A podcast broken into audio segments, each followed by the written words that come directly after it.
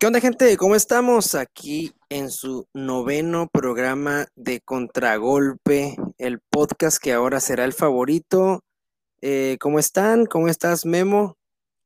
Todo bien, este, todavía sigue la resaca de, de todo la pelea de, de Conor McGregor, pero bueno, ya pronto estaremos hablando de eso. Este, yo, pues muy bien, la verdad que muy bien. Pues sí, todavía tenemos ahí y otras noticias que ya se confirmaron en el clip número 2, me parece que hablamos al respecto del regreso de Nick Díaz. Ahorita vamos a comentar qué onda y pues vamos a comenzar.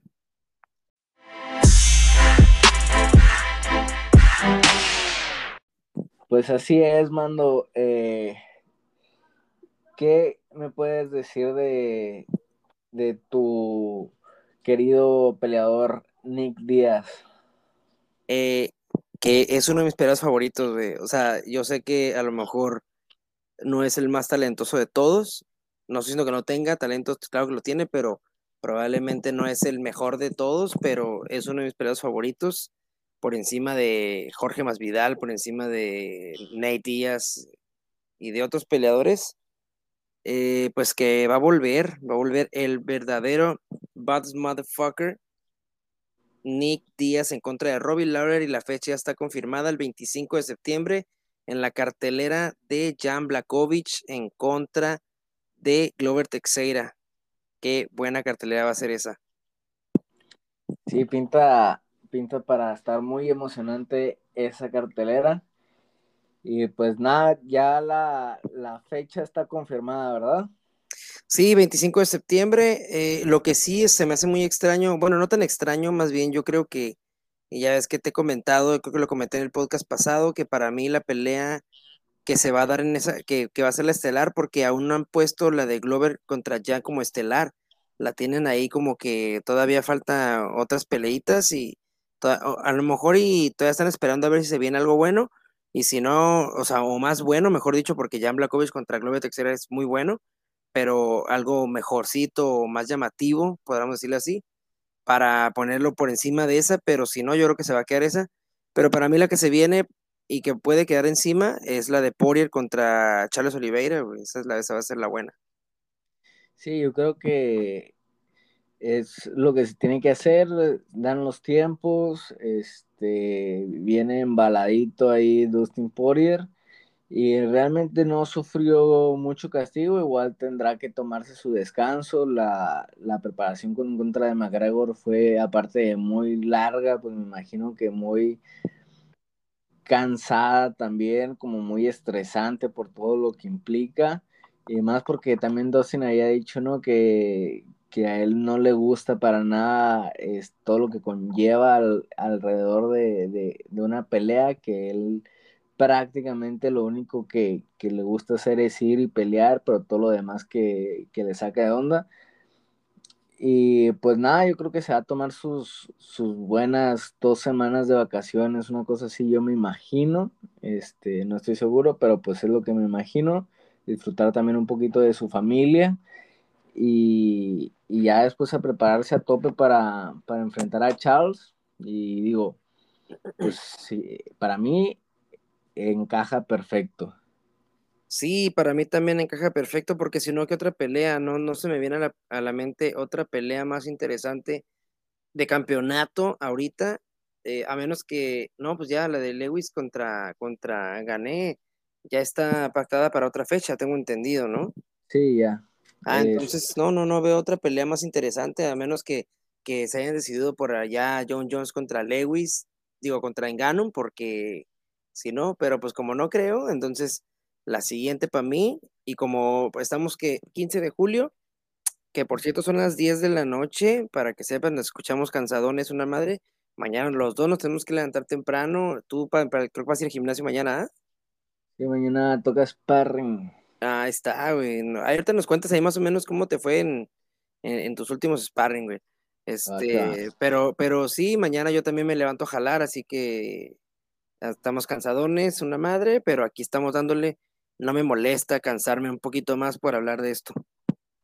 Sí, no, para nada. Y luego, este, pues se pasa el rato, eh, el cotorreo está curada y, Y la neta que a mí tampoco me molesta para nada, al contrario, yo ya que estoy disfrutando de hablar de esto que, que tanto me gusta. ¿Y tú cómo ves esa pelea de Nick? Ya dijiste que te volviste a quemar la pelea, ¿no? De Nick contra Lawler 1, entonces... La es que, que, no tuve chance todavía de, de volvérmela... Ah, sí, sí, sí, miento, miento. Vi, vi una parte, vi, lo, vi el primer round, creo. Y sí, no era tanta la golpiza como yo lo tenía en mi cabeza.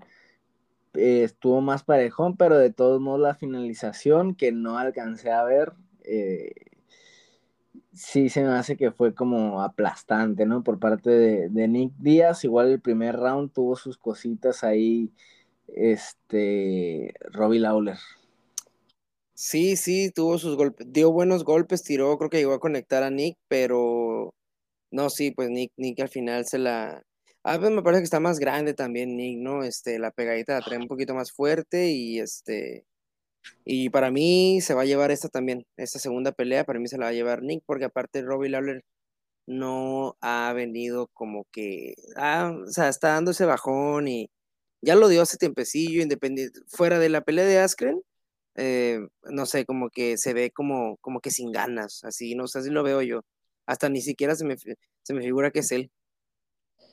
Pues sí, igual ha pasado por unas guerras, o sea, todas sus peleas de campeonato fueron unas guerras, el knockout de, de Woodley estuvo feo, eh, entonces, pues entendible que, que, vaya en declive, sin embargo yo me sigo quedando con Robbie Lawler, creo que ya nadie es eterno y no creo que Nick Díaz vaya a llegar y vaya a ser como de súper este, peleador. Yo creo que también los años pasan para él, aunque bueno, pues eh, siempre se le ve como o fumando mota o haciendo ejercicio entonces con, la bicicleta, entonces puede que sí, ¿no? Puede que, este tiempo retirado pues le haya ayudado para físicamente llegar mejor y, más estable, pero la verdad no creo. Y luego más por, por todos los problemas que, que se han, bueno, rumores, ¿no? Quién sabe qué tanto sean de cierto, que tuvo problemas, que no le pagó a, su entrenador, eh, al viejito del que ya habíamos hablado, este, y que Nate eh, le tuvo que pagar eh, al señor por, por su hermano y, varias cositas ahí, mucha incertidumbre y yo la verdad creo que puede llegar mejor, este, por lo menos con más no sé, más fluidez, eh, Robbie Lawler. Pues vamos a ver cómo se da eso y pues ahora sí a ver qué te parece si nos cuentas que cómo te fue este en el gym ya con tus sparrings y todo el show. No, pues la verdad eh, que me gusta eh, o justamente hoy que no ni siquiera fue sparring, fue nada más hacer lucha con un poquito de técnica de golpes, cosas así estaba haciendo el entrenamiento con, creo que se llama Rafael este, Montini, una cosa así, es, es un peleador eh, de Fire obviamente, porque ahí entreno, eh, pues bastante bueno, profesional, va a hacer la estelar de, este, de una función que se llama RUF, que también es, eh, tiene como eslogan Road to One, porque este, pues me imagino que, el, que, los que la cuajen en esa cartelera, pues tendrán algún tipo de contrato o acercamiento a One. Eh, en esa misma cartelera también pelea, eh, pero de forma amateur, EK, otro es un hawaiano que también entrena ahí en Fire Ready, pero él es amateur, pero pues prácticamente es como la joyita de, ahí de, de, Fire Ready para que le pongan el ojo a, los dos, que son buenísimos.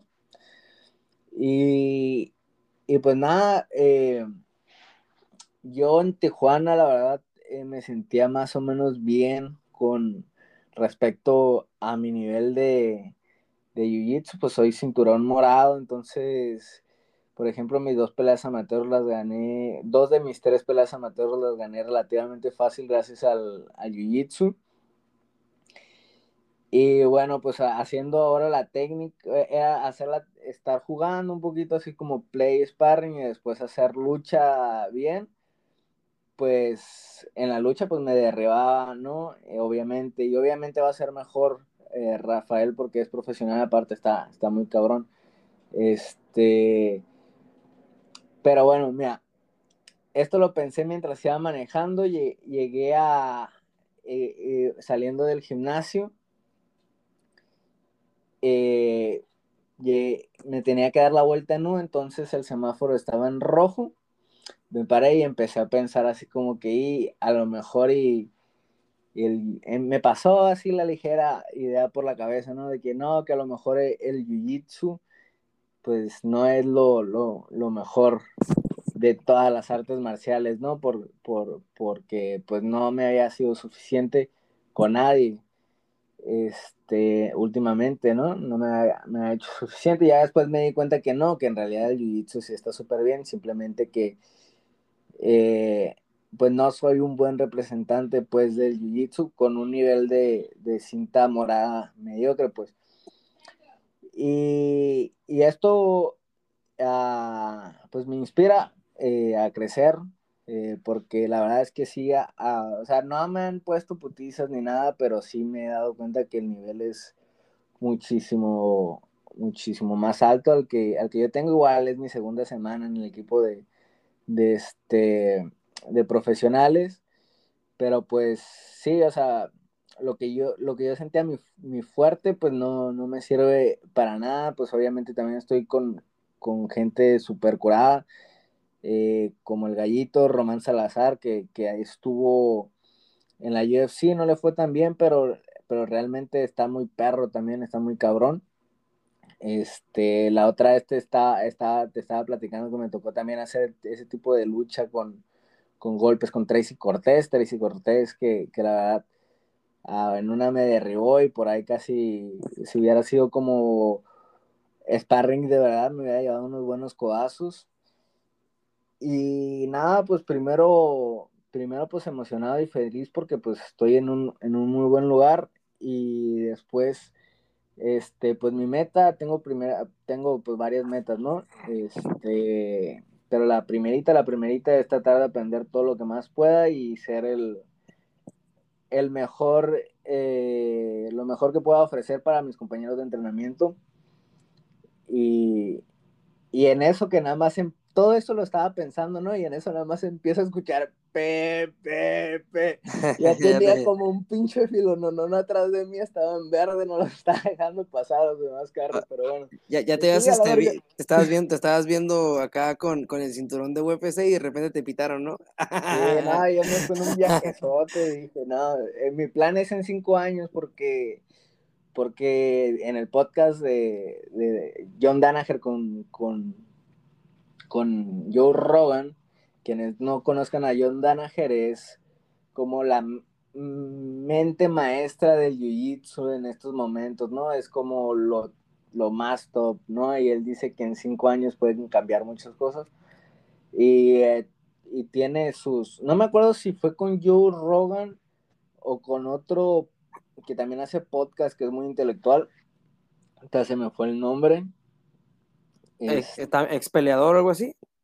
No, no, bueno, hace judo, empezó con judo, ah. después se cambió a jiu-jitsu, este, pero es, es, es como más, o sea, no solo habla de, de MMA, sino que también como de tecnología y cosas así. Ah, ok, ok. Este, pero bueno, el punto es de que me fui en un viaje de cinco años y la, la gente desesperada porque avanzara, ¿no? Y ya, pues todo eso muy, muy, muy, pues muy contento y la verdad, eh, pues mañana también ya quiero, ya quiero llegar allá y, y a ver qué tal. Sí, pues es que obviamente, pues eh, estás llegando como, eh, son escalones, estás, este, estás subiendo un escalón que no conocías y, y, pues todavía te falta, o sea, para a lo mejor llegar a ese nivel, pero, pero pues gracias a ellos que te están poniendo a como medio, un, medio una cátedra, algunos, eh, pues es como vas a ir evolucionando, es, lo importante es como para mí, pues no, no decepcionarse, ¿no? Como decir, sí, no, güey, pues no estoy tan cabrón, sino que, no, estos güeyes me van a ayudar a mejorar bien cabrón, güey, porque si yo me quedo con, lo, con el nivel que estaba y, sigo entrenando con ellos, pues en, en, ese nivel me voy a quedar. Hasta que ya me tope con un nivel más alto es cuando voy a empezar a, a crecer, a evolucionar, ¿no? Yo creo que así es el pedo. Estoy seguro que así es, güey. Sí, no, aparte no, no, o sea, yo eso me esperaba también más o menos, porque pues en realidad pues eso, no soy ni siquiera cinta negra, soy, soy este, soy cinta morada.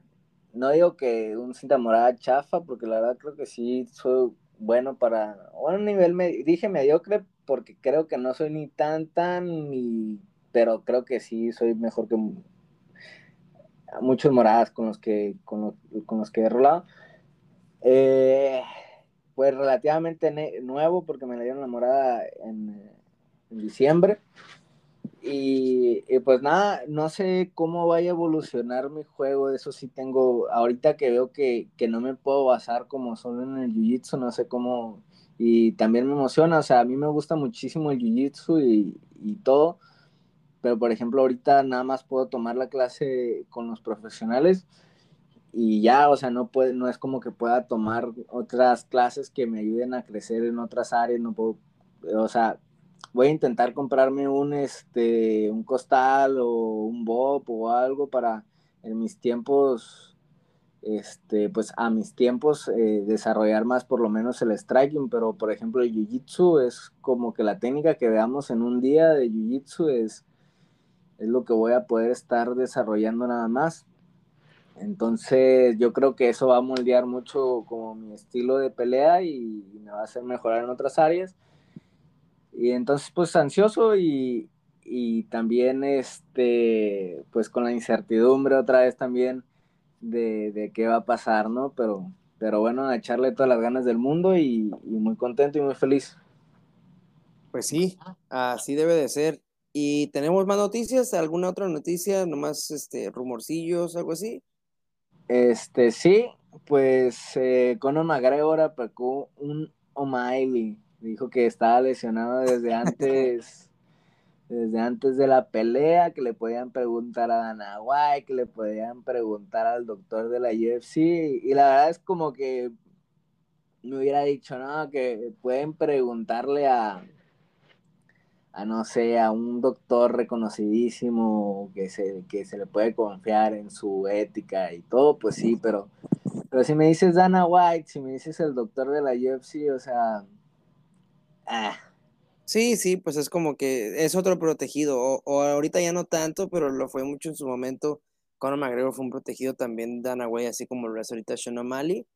Eh, bueno, creo que se con Sean O'Malley se está yendo un poquito a los extremos, güey. Pero sí, pero, eh, pero sí fue un protegido también, ¿no? Es que creo que Conor en vez de protegido era consentido. Sí, ajá, ándale, sí. O sea, Conor el berrinche que hacía se le soportaba y se le solapaba. Sí, quería, perdía, pedía revancha, se la daban inmediata, ¿no? Pero si alguien perdía con él, como José Aldo, fue injusto que nunca le dieron la revancha eh, inmediata y, y, con, y a Conor se la dieron con Nate, ¿no? Bien rápido. Sí, y todavía, mira, acaba de perder la trilogía y todo, con lo que sea.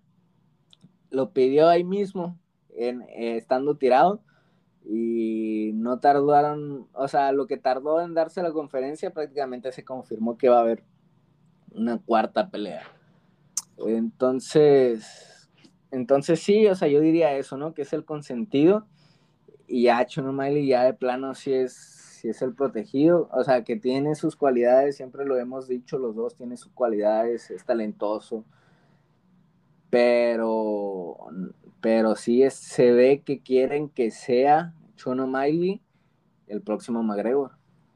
Que por cierto, quería comentar que, eh, o sea, estaba viendo otra también la repetición de Chris Mutiño contra, igual contra Sean O'Malley, y esa es su última ráfaga de golpes cuando, cuando Herb Dean le detiene la pelea, se me hizo bien perrón el upper que le tira, güey, cuando, o sea, como que se agacha, como si fuera a hacer otra cosa, y, y, se para otra vez, se incorpora y tira un upper, ese upper le salió bien bonito, güey, a, a Sean. Sí, este, pues la verdad es que se aventó muy buenos combos, o sea, lo que le pasaba en la, en la, mente lo, lo conectaba. Eh, también una combinación que ahorita no me acuerdo cómo fue, pero que hubo una rodilla, hubo codo, hubo de todo, como a mitad del round también me acuerdo que me quedé así como que wow. Este, es que la verdad es que tiene un striking buenísimo Sean O'Malley. Y, y pues también una lástima que la UFC se preste a esto. Eh, Rey Longo, que creo que, si no me equivoco, es el entrenador de, de Pettis y de los hermanos Pettis, y no me acuerdo de quién es más, pues también estuvo entrenando a, a la leyenda de la UFC, este, ah, ¿cómo se llama? El que era de la WWE. Brock. No. Cien Punk. Cien Punk, que ayudaba a Cien Punk a entrenar y todo. Este, se enojó y este, no me acuerdo quién le dio la entrevista, pero estaba diciendo lo, lo mismo que yo decía, así como que todo el mundo sabíamos que iba a perder. O sea, para empezar, si tanto le, le, le preocupaba la integridad del peleador, ¿por qué no pararla después del primer round? Porque ya, o sea, ya era obvio. También se fue con lo que tú decías, o sea, y para empezar, ¿por qué sucedió esa pelea? O sea, por, o sea, no debió de haber sucedido esa pelea. Y después también dijo lo que, lo que había comentado yo, de que pues bueno, pues ya dejaste que se tragara todos esos combos porque parar 20 segundos después, ¿por qué quitarle por lo menos eso de irse con la decisión? Este, digo, cualquier, un golpe puede marcar la diferencia, ¿no? Y entonces, pues ya ahí sí, no sé, tengo mis dudas en mi postura sobre eso, pero si ya lo hiciste tragarse como 300, 400 golpes, ¿por qué, por qué quitarle el, por lo menos el orgullo de tener en su decisión una perder la perder por lo menos por decisión, ¿no? Sí, pues que se rescate un poquito de la dignidad, ¿no? Ahí. Eh, sí. Pero sí, pero eh, como comentas, a lo mejor esos últimos 30 segundos hubieran sido mortales, güey, o sea, no sabes, ¿no?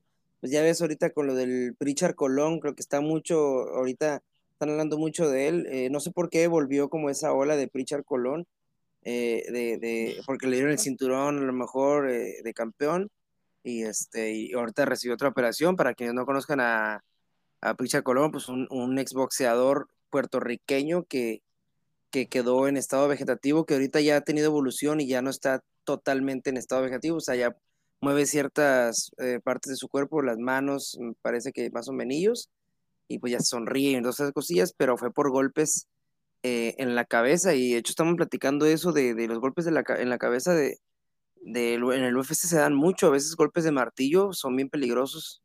Sí, no, pues los golpes de, conejo, ¿no? Que, son ilegales, los golpes a la nuca.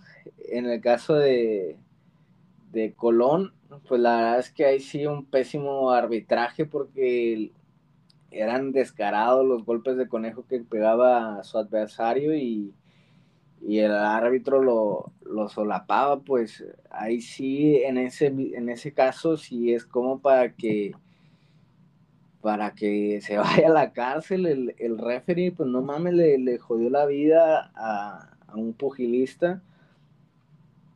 No sé, no sé, o sea, a lo mejor estoy exagerando, pero es que es, es que tiene que hacer su trabajo el referee y ese es, es el, eh, el primer trabajo del referee es cuidar la integridad de los peleadores y cómo vas a dejar que, le estén pegando descaradamente en la nuca a, uno de ellos.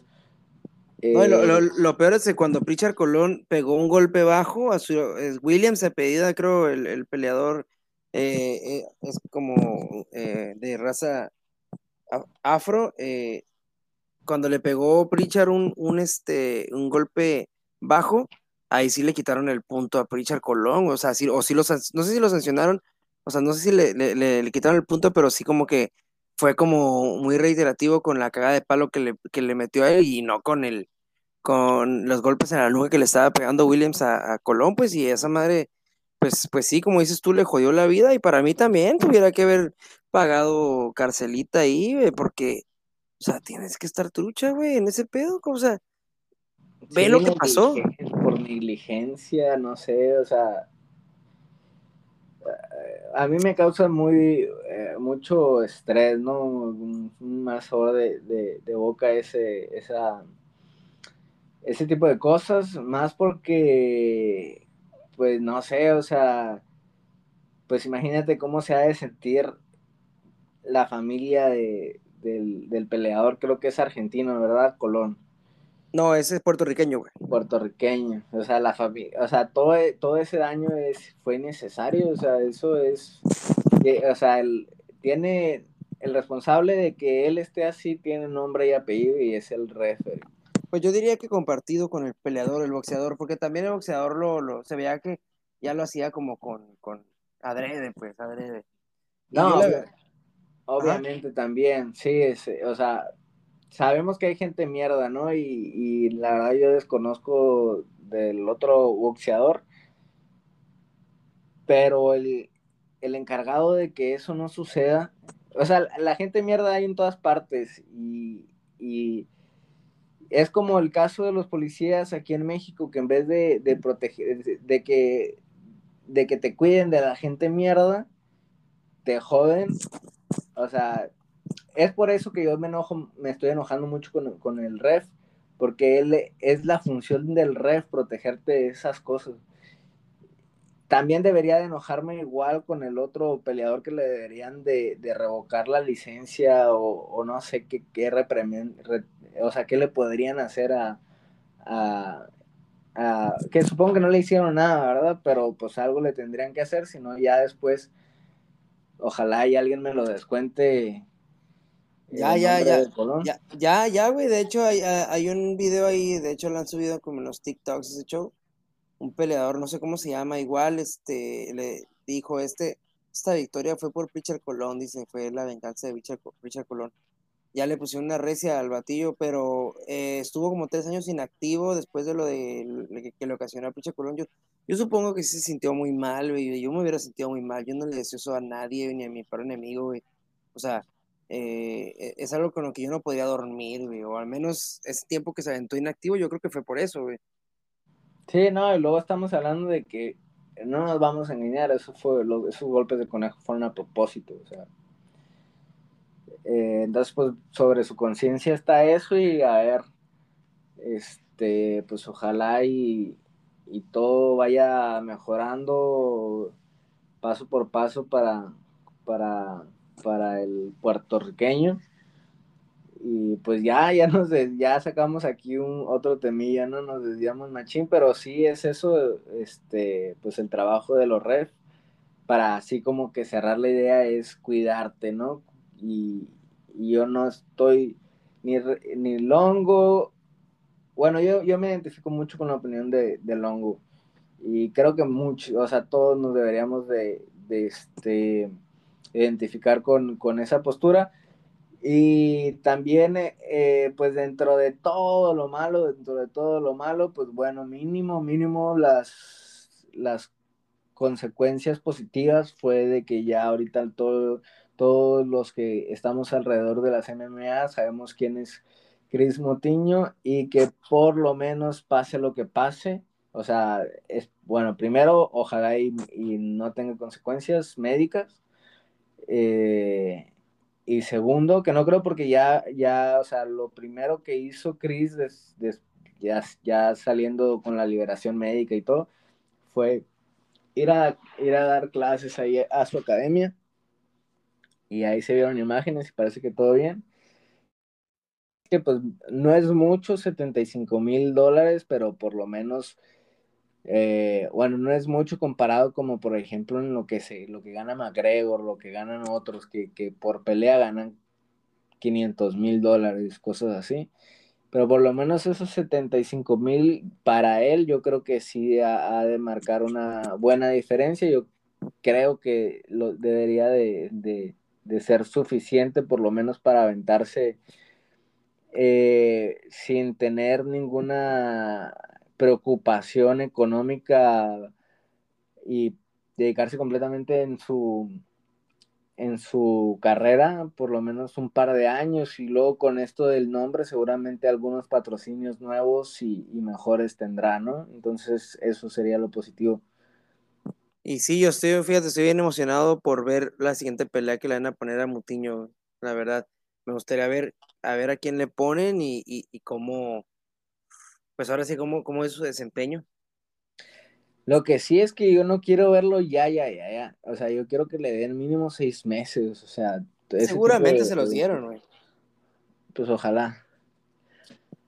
Y pues bueno, ¿qué te parece? Ahora sí, entiendes, veamos un montón.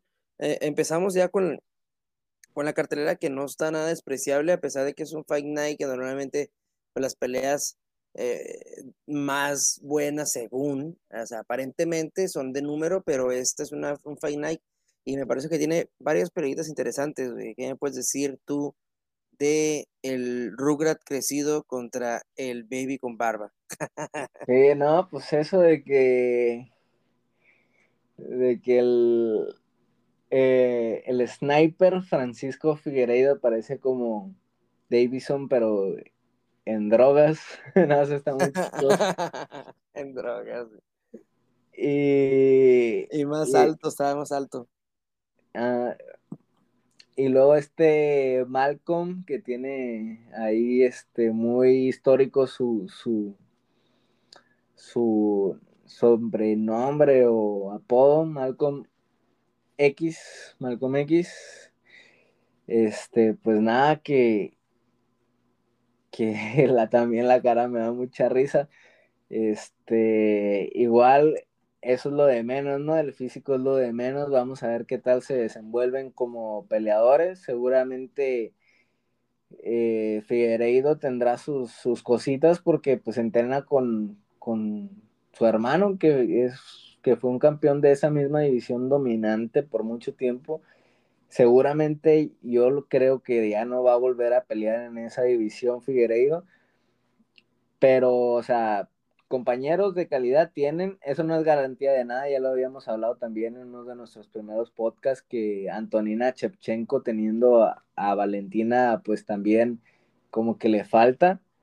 Este, pero pues eh, esto depende completamente de Figueiredo, que tiene pues enfrente a un rival que aparte de tener una cara chistosita, este, pues la verdad eh, pues tiene dos, derrotas en la UFC que son sus únicas peleas. Sí, Figueiredo eh, eh, este, dio, empezó con el pie derecho, tiene una victoria en su debut y el contrario de Malcolm tiene una derrota en su debut y la segunda, eso, en su segunda pelea también perdió, así que ah, prácticamente está más obligado a ganar y este, a lo mejor se corta la barba y se ve más, su, su verdadero, el baby face, y a lo mejor y da el fuá, como viceversa eh, como Sansón. En un mundo paralelo de Sansón. finalizado dos veces. Primero por sumisión, después por knockout. Eh, pues no sé, o sea, yo creo que se la están poniendo de, pechito ahí a, a Figueiredo. Vamos a ver, puede, puede ser el nuevo protegido de, de la UFC, ver la venganza en contra de, Brandon, el hermano, vengándolo. Puede ser. Quién sabe, quién sabe, podría darse, pero no sé, pues, eh, la racha de, de, Davison era más eh, impresionante, la de la de Francisco, no, pero vamos a ver, a lo mejor igual, igual era más impresionante la racha de Figueiredo que la de Brandon Moreno, ¿no? Y Brandon Moreno le terminó poniendo una recia en la última pelea, pero pues igual no es garantía, ¿no? Pero igual, este, ahora sí que por, por tarjeta sí diría yo que, que Figueiredo, hermano mayor, sí tendría más. No, yo pues lo que estoy diciendo es suponiendo como que le están empezando a, hacer la carrera, pues no, no de que ya para mañana. Ah, no, eh, pues sí. Pues porque no, pues mañana, o sea, pronto no va a ser y no tiene, no tendría ningún sentido verlo ahorita a Francisco Figueiredo pelear por el título, pero, pero bueno, yo, yo me refería así como que ya hacerle la historia en unos tres añitos, ¿no? Que, ya le hayan hecho una buena rachilla y venderle. No, sí te entendí, pero digo, o sea, igual creo que calidad, eh, Bueno, quién sabe, hay que verlo, hay que verlo. A lo mejor y nos sorprende en esta pelea contra Malcolm Gordon y pero así a, ojo de buen cubero con las tarjetas no, no, se ve nada impresionante, pero quién sabe, a lo mejor sale mejor. Y, fíjate de algo chistoso que estamos hablando el otro día de las complexiones, es más alto que su hermano, que Davison, y, y también corta hasta el peso mosca y de repente se ve como cabezón. No sé si, si le cueste trabajo cortar o no, pero pues para mí que un poquito porque se ve como cabezón, no sé. Bueno, tengo que parece, que parece Rugra crecido, güey. Llegaste a ver los Rugras, ¿no? Los de Y luego los Rugras crecidos, ¿no llegaste a ver? La misma cara, pero con cuerpo grande, güey. Eh, no, no llegaste a ver pelear a Josh Rupp, peleador de, los de antaño de WEC. No me acuerdo si WEC o Strayford, creo que WEC. Eh, que también peleaba en pesos así pequeñitos, pequeñitos, pero estaba altísimo para la división, se leía, tenía los bracitos chiquitos, chiquitos y en cabezón. a lo mejor eh, no, no lo ubico así de, de, momento, a lo mejor este, ya viéndolo te voy a decir, ah, sí, porque muchos peleadores de antaño, no me acuerdo de sus nombres, porque yo empecé a ver UFC en el 2013 por ahí, güey, este, todavía ni, no había pay-per-view ni nada de eso, eh, veía yo a este, al, al que, al, este peleador del Moja, güerillo, que estaba bien cabrón, de peso, estuvo en peso ah, completo. Jorgensen. No, el, el, el, el, uno más famosillo, Chuck Liddell, a Chuck Liddell, a, a Chuck Liddell fue de los primeros que empecé a ver, y este, a Randy Couture, y así dos, tres peleadores, no recuerdo, ya lo que vi yo de más antaño fue porque yo lo busqué, así que no, no a lo mejor y viéndolo, te puedo decir, Simón, ya sé quién es. Bueno, seguramente lo has visto porque creo que, que hasta hace como unos cuatro años todavía peleado, una cosa así. Está, tenía también, ahorita que hablaste de Mohawk, tenía, creo que tenía una Mohawk. Después lo buscas, está chistoso, ¿no? Verlo, verlo pelear y, y sí, creo que peleó contra el, no estoy seguro si peleó contra el Goyito, ¿no? Pero contra Francisco, o peleó contra el Goyito, peleó contra, contra el Cisco Rivera, pero, pero bueno, este, pues ahí está, ¿no? Entonces, ¿tú con quién te quedas? ¿Con el Rugrat crecido, con el verdadero de Babyface Assassin? No, con el Rugrat crecido. Y yo creo que me quedo con el hermano de Figueiredo, sí, seguramente pues, algo tiene y pues vamos a ver qué tal. Sí, yo pues comparto, ¿no? O sea, no es como que realmente este enfrentamiento diga, puta, tengo un chingo de ganas de verla porque la calidad va a estar eh, súper cabrona, pues no, pero si tiene que salir de algún lado, creo que va a salir de, de la esquina de Figueiredo. Así es. Y pues bueno, se vuelve la otra de las nuestras, eh, la mexicana Montserrat Conejo en contra de Amanda Lemus. ¿Tú qué me tienes que decir al respecto? Pues que esta es una pelea muy complicada para, para Conejo. Eh, la verdad es que vimos su debut eh, y dominó bastante bien en el derribo y con ese control como de judo. Eh, la verdad es que es un choque de estilos basándonos en, las últimas peleas de las dos. Amanda le, Lemos, la verdad es que vi la última pelea que tuvo en contra de Liviña Sousa, que para quienes no conocen a Liviña Sousa es una ex campeona de Invicta, la la empresa de, artes marciales mixtas femenina pues más grande fuera de, la UFC. O sea, no era, no era para nada fácil, no es para nada fácil enfrentarse a Liviña Sousa y Amanda Nunes me la maltrató feo durante el primer round con, con el striking. Y pues va a ser difícil. Vamos a ver es si la verdad es que eh, de Montserrat tampoco he visto mucho, tengo muy presente nada más esa primera pelea en UFC, pero si así es su estilo, que yo creo que sí, porque su esquina es de Víctor Dávila y Templan en Jiu-Jitsu, entonces me imagino que, el piso es su fuerte. Eh, entonces va a ser un choque de estilos y va, va, a ser difícil, yo creo, porque es una peleadora alta y larga, Amanda Lemos va a ser un poquito difícil cortar la distancia y llevarla al piso, este, pero no imposible y yo creo que está, está en las manos adecuadas con, con Víctor Dávila y aparte, pues, pues nada que ver, pero pues eh, ahí se puede inspirar de, de, Gilbert Burns para hacer sus derribos. Pues sí, eh, esperemos, yo también espero que gane esta Montserrat Conejo y este y que dé otra cátedra es, yo no sabía que era tres veces campeona de lucha, eh, hasta hace poquito que estaba viendo en el Instagram porque, porque la sigo. Entonces, este, ahí, ahí vi y dije, órale, yo no sabía que tenía esas tarjetas tan interesantes, pero este, sí, como dices tú, no es una pelea fácil.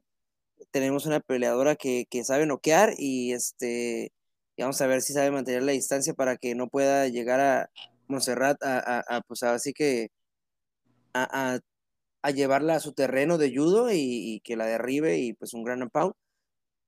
Pero yo creo que Montserrat Mira, se, se, es apresurado lo que voy a decir, pero para mí Montserrat pinta para cosas muy buenas en el futuro. Eh, no te voy a decir que ah, la veo como campeona, pero, pero sí la veo llegando a las grandes ligas, como lo está haciendo últimamente también Irene Aldana, pues más o menos así la veo yo a Montserrat, así que eh, me voy con ella. Eh, aparte de que, independientemente de la calidad también, me voy con el corazón un poquito también con ella, este, porque es mexicana. Sí, eh, la verdad es que es una buena prueba esta, bastante difícil, pero también es tocar ya las pues, puertas de, del top 15. Amanda Lemos es la número 14 y, y, es una 14 durísima. Entonces, ya ganándole a Amanda, pues se, se, se vienen cosas importantes. A mí no me molestaría tanto si pierde siempre y cuando tenga aprendizaje y no salga lastimada. Este, porque apenas es su segunda pelea de, de la UFC, no, no le voy a exigir eh, que gane y guste y no que, ¿no? Pues no, este, lo voy a, le voy, o sea, le voy a pedir como si haya, como si, si yo le, le, le pudiera pedir, ¿no? Cosas a, a. le pediría primero su número. si, es, si algo que le voy a pedir, sería el número. no, pues simplemente que, que dé lo mejor de ella y que, que, que, pues sí, o sea, que haga lo que tenga que hacer. Y si las cosas no salen a, a su favor en esta pelea, pues que, que, lo asimile de la mejor manera. Ya con todo lo que te estoy diciendo, puedes ver que, que creo que si tuviera que, que apostar, pues el, la cartera está con Amanda Lemos y, y mi corazón con Montserrat. Pero, pero ojalá y, y, ojalá y gane, o sea, yo, yo le deseo que gane y... Le, le, le, están dando una pelea de ranking muy pronto, en cosa que no les da mucho a, a, a, a, todos los peleadores. Yo creo que fue por la manera en que ganó tan dominante, ¿no? A su peleadora pasada, pero pero sí, obviamente es una pelea muy difícil, una pelea, una pelea con una peleadora ranqueada, eh, ya es difícil, aunque sea el top 15 cuando eres una primeriza, pero yo le doy ese extra de talento. Para mí, Monserrat sí tiene ese, ese extra, güey, que, que pudiera con esta peleadora, aunque sea una peleadora ranqueada. Sí, no, de que puede, puede. O sea, de que puede, puede. Este, y pues vamos a ver, yo estoy también ansioso de ver el pesaje. Este. No, ¿no te acuerdas del pesaje de, de Montserrat la vez pasada? Uh, a ver, recuérdame, sí me acuerdo que hubo algo, algo, este, diferente. Ah, que se fue de vestida como conejilla, ¿no? Sí, se fue así ah, como sí, ya, ya. bastante bien. Sí, sí, sí, con, con, un rabito, ¿no? Y con unas orejas. Sí, muy linda, muy linda. ah, con razón, no me acordaba. Pero bueno, vamos a dejar de, de, de, de halagar. Ah, y yo, oh, vámonos ahora con la pelea que sigue. Si no tienes algo más que decir en esta pelea, mandalemos. No, contra... ya todo quedó dicho. Y pues vámonos ahora con la que sigue, que es Daniel Rodríguez en contra de Preston Parsons. Eh, ¿Qué me dices tú de, de estos dos? Eh, fíjate que tengo ganas de ver cómo, cómo viene en esta pelea Daniel Rodríguez. La verdad que no conozco a Preston Parsons porque aparte ni siquiera tiene su imagen aquí. No sé por qué. A lo mejor todavía no, le han tomado la foto de, la graduación, pero no está aquí en, la foto de él. Pero Daniel Rodríguez que viene de dominar, dominar a Mike Perry, o sea, no es un peleador sencillo Mike Perry y Daniel Rodríguez, yo pensé que iban a noquear a Daniel Rodríguez, la verdad, yo le iba a Mike Perry, pero Daniel Rodríguez se vio muy bien. No sé si es México-americano, pero yo supongo que sí. Ahí dice que nació en Estados Unidos, pero Daniel Rodríguez, pues no me suena muy gringo, ¿verdad? Sí, no, algún este ascendencia latina tendrá. Eh, pues de también entrena en, no sé, no creo que sea compañero de de conejo, pero pues también entrena en un Ten Planet Jiu-Jitsu, eh, el de Los Ángeles. Mm, pues la verdad es que sí se vio muy bien, pero también eh, últimamente Mike Perry eh, como que se le bota la canica mucho también, entonces no sé, me, pone a dudar esa victoria de, en contra de, Mike Perry. Um, o sea, no a dudar, obviamente es un buen peleador y la, sí se la llevó muy bien la, victoria, pero qué tan condicionado estaba psicológicamente Mike Perry para esa pelea, no, no lo sé. Entonces, eh, habrá que ver este, a este Preston Parsons, yo ya no voy a, a, decir que, que nadie o sea, ya no voy a dar por sentado que le van a pasar por encima a nadie porque me ha salido el tiro por la culata. Lo, bueno, no me salió con, con Chris Motiño porque sí pasó, pero pues ya es lo de lo de Nate al último se me estaba cayendo y luego eh, Ryan Hall, güey. Ryan Hall también, entonces ya no voy a decir nada y más con estos desconocidos este que vienen de fuera de la UFC esos desconocidos son como el, alumno callado del salón, güey, ¿no? El morro que no se metía con nadie y cuando le, le llegaba un morrillo que acá el palo, punta, le, le, le apareció un tigre rasurado y le ponían una putiza subida al morro cagazón, ¿no?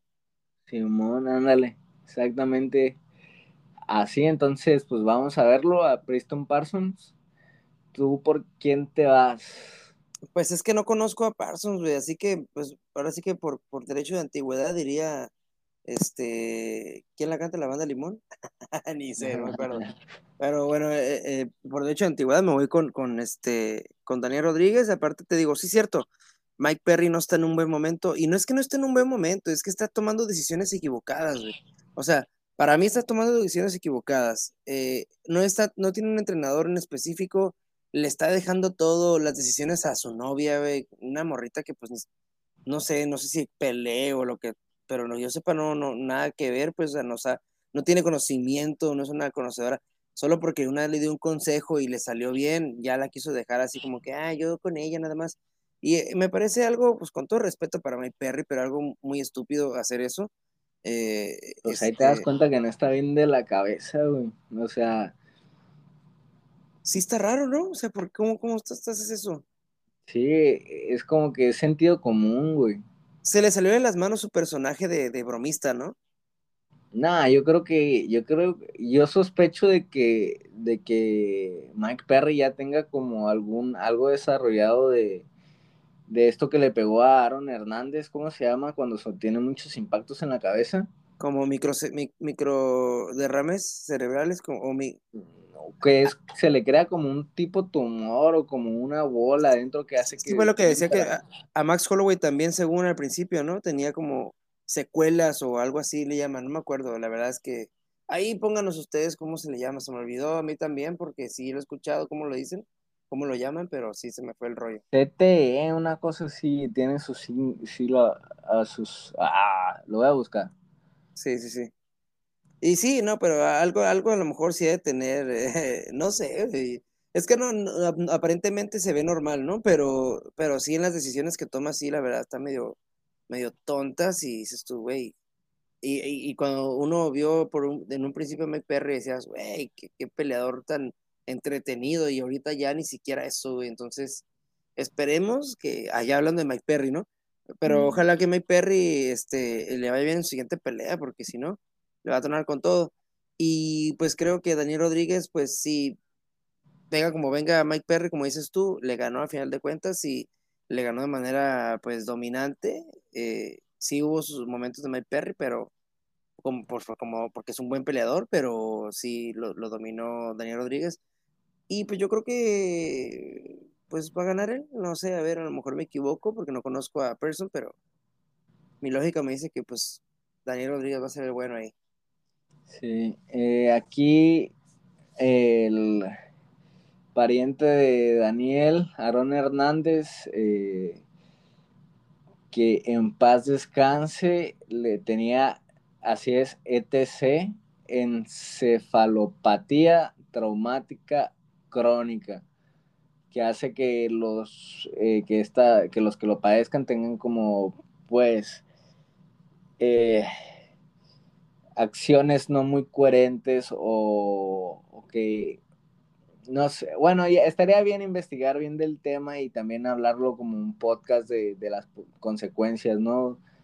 Tanto negativas como positivas de, este deporte, que no es algo tan común, pero yo sinceramente en lo personal creo que Mike Perry, tanto como por ahí Diego Sánchez, algunos personajes yo creo que debería de, cuidarse la... Tony Ferguson, ¿no?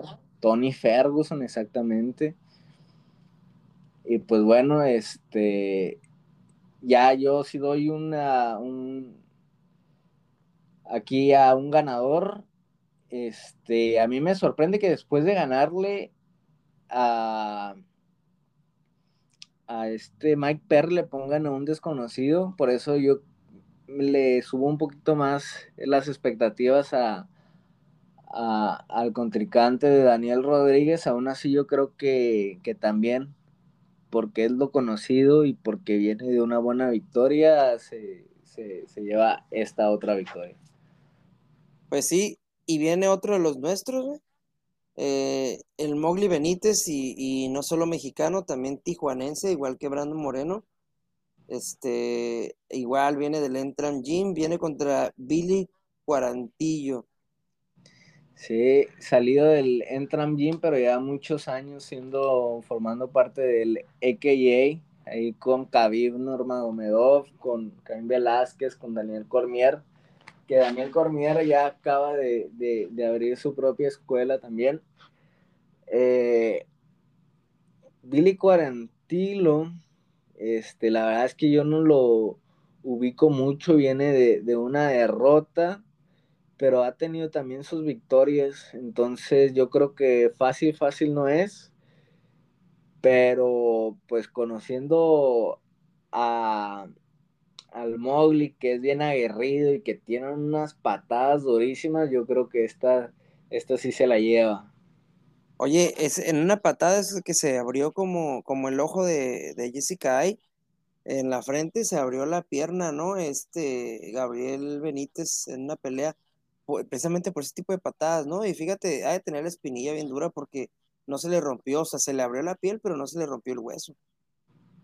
Sí, no, este, el Mowgli, es que es lo característico del Mowgli, todo el mundo ha dicho que, sus patadas están, están durísimas. No me acuerdo cómo, quién fue el que hizo ese comentario, así como que, ¿quién tira más fuerte las patadas, el Mowgli o el Pantera o todos, todos los del TUF? y, el Mowgli según el que más duro tiraba las patadas. Y pues sí lo creo, pues sí he tenido varias patadas ahí eh, que han noqueado. Eh, ahorita no se me viene ninguna a la cabeza, lamentablemente. Pero sí, o sea, a mí me gusta mucho el Mowgli, la verdad soy fan del Mowgli. Y, y nada. O sea, creo que le falta ese factor de serenidad, y cuando tiene a su peleador así medio tocadón eh, no es sereno y es pues, donde le ha tronado como a, un peleador, Yusef, creo que se llama, Yusuf, no me acuerdo, que fue el que lo noqueó, pero Benito se lo había puesto mal, lo había puesto también en predicamentos, pero igual como que no, le faltó ese factor de, como lo que le pasó a este Greg Hardy en la última pelea, ¿no? De que se fue a, a lo locochón y es como que el único que para mí le, le, falla y por eso es que de repente tiene sus altibajos, ¿no? Pero también me agrada mucho su estilo, eh, aparte también tiene muy buenas sumisiones. Entonces, este, no conozco mucho a, Cuarantillo, no sé si sea pariente de Cuarantino, pero, pero no, no lo conozco tanto, entonces, este, yo me voy con Benítez, creo que Benítez eh, le truena cuando llega con peleadores de, de un poquito más de renombre, pero con peleadores que no tanto, es con los que sí supera, así que yo creo que le, voy a, a, Benítez, otra vez le doy ese factor México, entonces este, ese es otro, otro puntito ¿no? a, a favor, apoyando aquí a la raza mexicana. Sí, es que el Mowgli es claramente calidad UFC. El problema es cuando se enfrenta a un top 10, ¿no? Que igual puede ganar como puede perder, pero pues ahí es donde se ha topado con pared. Este.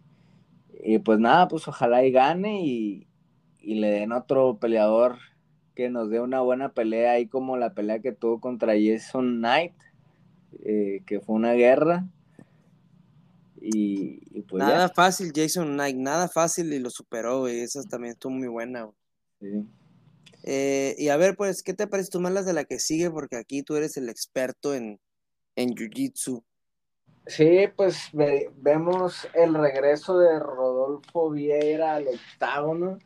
Eh, este peleador que es múltiple campeón eh, de Jiu-Jitsu brasileño mundial creo que hasta antes de Buchecha era como la máxima figura de, del Jiu-Jitsu. Eh, como que los legados los últimos tres grandes exponentes fueron Roger Gracie, después Rodolfo Viere, después Buchecha. Este, ahora podría decirse para, para, para, aunque para muchos no sea así como incluyéndome, porque yo creo que hay que separar el con gui, sin gui, o por lo menos tener en consideración a los atletas que hacen ambas disciplinas. Eh, está ahí por, eh, el nombre de, Gordon Ryan. Eh, pero este Rodolfo Vieira se, pues se tenían muchas expectativas, por lo mismo que te digo que, es un gran jiu pero que se cayeron en su última pelea un poco porque perdió eh, en contra de un cinta morada. La verdad es que todos mis respetos para el el cinta morada. Eh, sobrevivió el primer asalto. Eh, Rodolfo Vieira lo dominó de, principio a fin de, en ese asalto. pero después de ahí Rodolfo Vieira se vio pésimo, fatal en cuestión de cardio. Estaba muerto, muerto, muerto, muerto. Tanto así que su oponente, que ahorita no recuerdo el nombre, creo que también es Herrera, déjame veo. Hernández, Anthony Hernández. Anthony Hernández lo sometió, entonces por ahí cuando haga jiu-jitsu ahí puede hacer como uno que otro chistecillo, ¿no? De que yo de cinta, yo de cinta morada ya, ya me chingué a, a, Rodolfo Vieira, denme la negra, ¿no? Este, y pues muchos se decían que, que ah, esto había pasado. Así va a decir, güey, denme la negra. Eh, denme la cinta negra. no, está cabrón, está cabrón, hay que especificar. sí, sí, sí. Este, y muchos decían que era por el peso, porque la verdad es que Rodolfo Vera, sin ser tan alto, porque no lo es, eh, la verdad es que sí está muy mamey, y él en el Jiu-Jitsu siempre había competido en peso pesado y aquí baja hasta 185, entonces muchos eh, decían que era por el, por el cortar tanto peso que, se vio tan mal en cuestión de cardio, eh, pero pues vuelve a, seguir en esta, en esta, en este peso y en contra de Dustin Stolitzfus, que la verdad creo que también es otro que, le ponen ahí nomás para, para que le, bueno, no para que le pasen por encima, pero sí eh, eh, hay un que sí es claramente favorito este, el jiu porque apenas es la segunda pelea de este peleador y, la primera la perdió. Entonces, en papel es favorito eh, Rodolfo Viera. Vamos a ver cómo, cómo ha mejorado en cuestión de cardio. Vamos a ver si sigue igual de cargado de músculo. Porque si, si hubieras visto la pelea que tuvo en contra de, de, de Anthony, me dijiste. Anthony Hernández, Simón. Este, la verdad es que parecía físico, físico-culturista el, el, Rodolfo. Pero, pues bueno, eh, eh, las peleas, no, digo, las preguntas no se van a, a responder hasta la pelea y, y, pues vamos a ver para qué está hecho Rodolfo Viera, que ya tiene también sus añitos encima. No estoy seguro cuántos años tiene, pero, pero sí, joven, joven, pues no es. Tiene 31, güey, ya me estás tirando hate. No, no, no, no, entonces me estoy equivocando, pues. No, pues sí está joven, entonces. Me parece, que tiene. Morrito, Sí, sí, súper, güey. me parece que tiene como que eh, esa, ese tipo de peleador, este. Joven viejo, ¿no? Como esos peleadores que a veces tienen como mucho tiempo e, en, el deporte que parece que están veteranos, pero no tanto, ¿no? Ya cuando, ah, cabrón, pues yo pensé que era más grande, Sí, más este por, lo que te digo que era, que es un, luchador de jiu-jitsu de, época, pues. Yo la hacía más rugo, pero sí, está joven. Pues sí, ahí está esa peleita interesante también. Eh, y pues se viene otra, otra también muy interesante porque yo siempre he sido eh, bueno, yo soy fan de un montón, ¿no? Pero él es uno de mis peleadores favoritos, a excepción de cuando peleó con el Pantera, yo le iba al Pantera ahí, pero en, otra, en, en las demás peleas siempre le voy a Jeremy Stephens, güey. Yo siempre le voy a Jeremy Stephens porque no sé, güey, me agrada un chingo eh, el, ese tipo de peleador, así como. Sí, ya no tiene tanta técnica, pero esa pegada y esos golpes, esos, esos knockouts de ese güey son, siempre son preciosos, güey, esos knockouts de Jeremy Stephen. Sí, no, o sea, el vato tiene, tiene pegada y es espectacular. Eh, pues sí, ha tenido sus subidas y sus bajadas. Eh, tuvo ahí por ahí una racha muy buena que, que, lo ponían más o menos en el top, pero pues ya eh, no estoy muy así como actualizado de cómo ha estado sus últimas peleas. Eh, veo que perdió con. Lleva como cuatro derrotas, güey.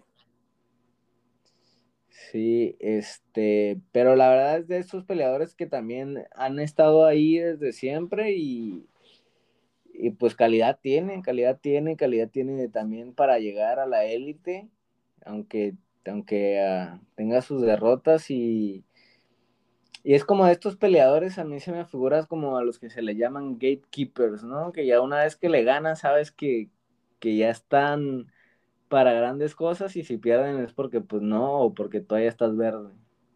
Sí, y fíjate, esa racha que dices que se aventó eh, Jeremy fue contra Giver Meléndez, esos patines, me acuerdo de esas patadas bajas que le tiró, lo dejó sin piernas. Eh, luego le ganó por nocaut técnico a Dojo Choi eh, después a Josh Emmett, esa fue la pelea que estuvo medio polémica, que porque el rodillazo era ilegal, no sé qué, pero yo te había comentado que para mí fueron décimas de segundos, pero no fue ilegal el, rodillazo.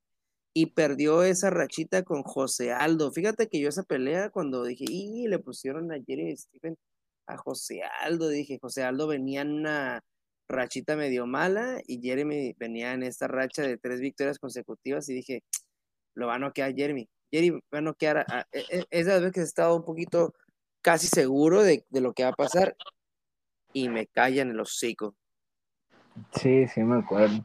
Y, y, luego más me sorprendió porque realmente físicamente José Aldo está chiquito en comparación de Jeremy Stephen, ¿no? Bueno, a mí se me figura. Y, y, no me acuerdo bien, pero fue un ganchito, una cosa así como al cuerpo, ¿no? Sí, sí, les, lo sofocó y hasta la cara hizo eh, Jeremy y ya lo finalizó ahí con golpes eh, de Grand Pound, pero, pero la verdad es que yo estaba casi, casi seguro que, Jeremy iba a ser el bueno ahí para la, pelea que se iba a llevar. Y bueno, pues me sorprendió ahí José Aldo, ese boxeo que te que una vez que hablamos del top de boxeo, Para mí José Aldo tiene muy buen boxeo porque ya tiene rato que no usa mucho las patadas, me parece que fue por una lesión que tuvo, pero ya tiene mucho rato que se basa solamente en el boxeo y para mí es muy bueno. Y Jeremy también es bueno boxeando, pero tiene más pegada que, técnica. Sí, eh, sí, es, es, muy explosivo Jeremy. Eh, y, hay, hay, hay, una de las, una, este, un knockout, ahora sí que destacable dentro de su carrera, pues fue al ex campeón eh, dos años con un volado, digo, con un upper, es lo que te digo, ese upper que le tiró, bien perrón también. Los knockouts con upper se me hacen bien curadas porque como que se me, es, es de lo más difícil para mí. Ese golpe es de los más difíciles de tirar, tienes que saber cuándo, tienes que saber cómo y, en el momento preciso, porque un upper es como que quedas muy expuesto en la cara, entonces eh, puedes, te pueden noquear así como si no, si no sabes tirar un upper, entonces por eso se me hacen bien curadas los upper, eh, cuando son knockouts de upper se me hacen bien curadas. Sí, también tienes que, que tener como muy buen timing, como saber cuándo tirarlo. Eh, para que entre en sí, o sea, y lo que tú dices, también, o sea, si no lo tiras bien, ah, ahí te encargo el, contragolpe, ¿no? Sí, sí. Este, y pues su, su oponente es Mateus Gamro, el gamer le dicen, tiene un récord de 18 ganadas con una perdida y este pues su récord dentro de la UFC, pues perdió el invicto en, su debut en la UFC en contra de Kutatelatse, eh, pero recuperó la, victoria en contra de Holtzman. Entonces, no sé, yo la verdad no vi ninguna de, las dos peleas, eh, pero suena que es un buen peleador, un prospecto ahí de, de la división. Este, pero no sé, ¿tú, tú conoces más sobre él o no? estoy igual que tú, pero eso, eso que, me comentas que perdió y, volvió la racha de la victoria, pues es, algo que no, no cualquier peleador, y menos cuando son tan, tienen tan pocas peleas dentro de la empresa.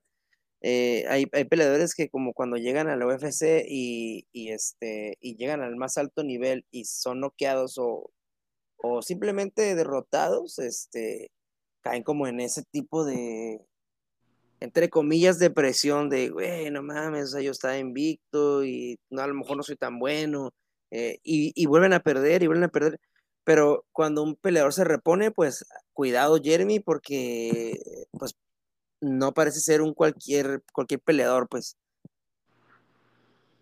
Sí, aquí parece el, típica pelea como de prospecto en contra de figura ahí que anda como divagando, ¿no? Como ese Duju Show en contra de, de Cup Swanson, o lo que ha sido Cup Swanson en, los últimos años, este, con, también en contra de, creo que fue contra Cron Gracie, ¿no? El, prospecto en contra del, veterano que ah, estaba ahí. Eh, ah, este Cron Grace no tenía tantos strikers, ¿no? Yo cuando, o sea, yo, yo me esperaba un poquito más de él y este, es, eh, eh, no, no, no hace nivel tan bajo, pero, pero un estilo Ben Askren, que, que le valía madre recibir putazos con tal de llegar al cuerpo.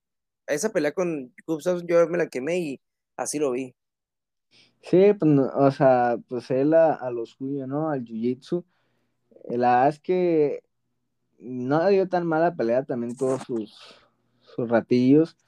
Lo que sí me sorprende es de que como que eso lo frenó, ¿no? Porque ya después de ahí ya no ha, no ha peleado. Y yo pensaría que, que no sé, que, que lo motivó, debió de haberlo motivado o algo así, pero no, parece, parece que, que ya no va a pelear. Pues ahí está, ahí está el ejemplo de lo que te digo, o sea, esos peleadores que se reponen una derrota cuando, cuando vienen enrachados y de repente los derrotan, yo creo que eh, se sentía invencible. Hay, hay peleadores que a lo mejor no lo van a decir, pero en su mente a lo mejor sí se sienten invencibles, Y cuando llega alguien que los derrota es como que no saben asimilar la derrota.